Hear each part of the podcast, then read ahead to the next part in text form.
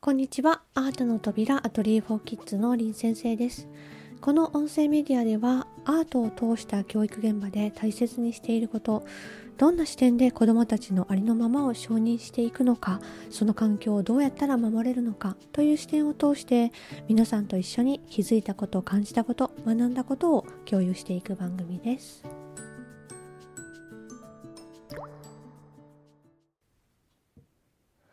今回は久しぶりに毎月機関誌に掲載しているリンコラムおうちでできる花丸メソッドの記事の中からピックアップしてご紹介しようと思います。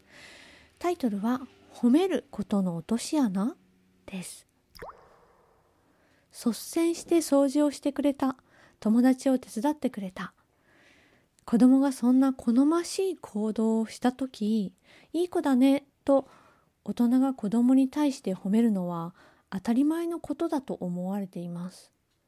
確かに褒められると子どもたちは嬉しそうですしまた同じように行動してくれるかもしれません。褒めることの何がいけないのでしょう。いつも片付けの時に率先して取り組んでいる子をいい子だねと褒めていたらたまたま褒めなかった時に先生私いい子でしょ？と褒められることを求めてくるようになります。そういう子は足元にゴミが落ちている時周りに褒めてくれる人がいるかどうかで拾うかどうかを決めるようになります。大人からの評価に一喜一憂し褒められる自分であろうとするがあまりテストでカンニングをするかもしれません。自分が本当にやりたいことより周りから認められるかどうかを基準にして将来の進路を選んでしまうかもしれない。つまり他人の評価ばかりを気にして行動するようになってしまうのです。それは自由な人生とはかけ離れたものです。大人のための6つの約束にある上手だねを使わず認めるを読んだ方から上手だねっていつも言っちゃってました。とよく言われます。これをお子さんに意識してやってみた方は実感されると思うのですが褒めないことはすごく難しいです。上手だねといった評価を伴う褒め言葉は気を抜くとすぐ口に出てしまうものだからです。例えば私だったら片付けの時は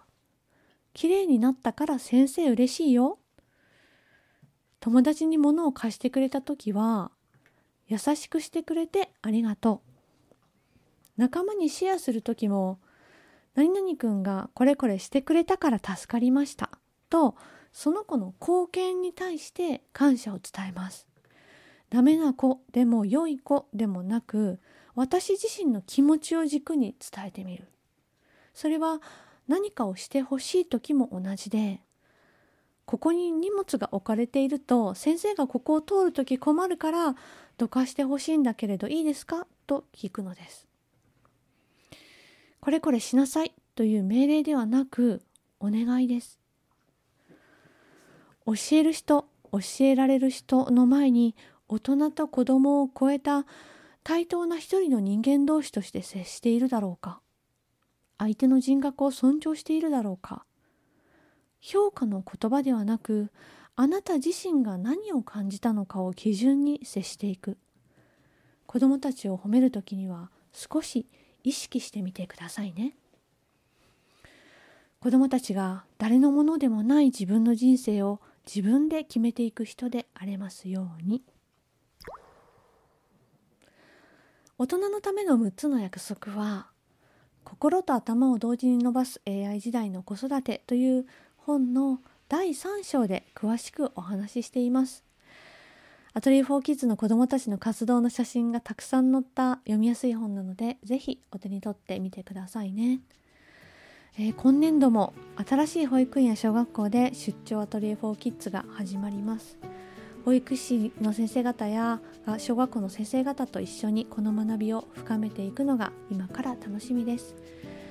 えー、最近あの園児のためのアートクラスってないんですかって聞かれることが多くなりました。今はあの2学年で年長さんから中学生までが一緒に参加するクラスを開催しているんですが保育園でのアトリエ4キッズの内容は親子でもできますし子どもたちだけでも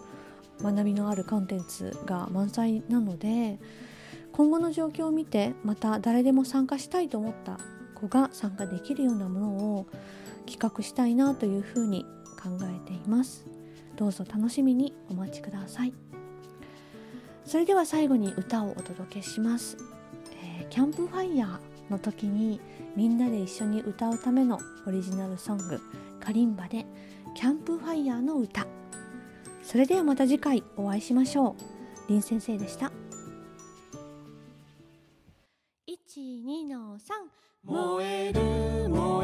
える。te.